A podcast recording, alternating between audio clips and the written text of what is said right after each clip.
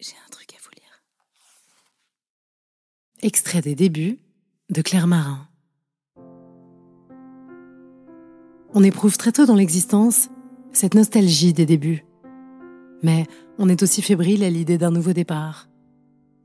Parce qu'ils exaltent le sentiment d'exister, ils suscitent espoir ou mélancolie. C'est la raison pour laquelle nous désirons tant les retrouver, les revivre autrement.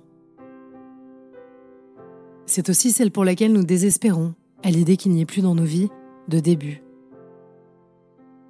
Analyser leur intensité permet de comprendre ce qu'elle dit de nos attentes, de notre temporalité psychique, affective.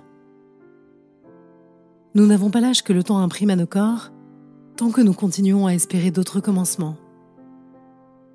Il manifeste le sentiment intime d'une irréductible jeunesse.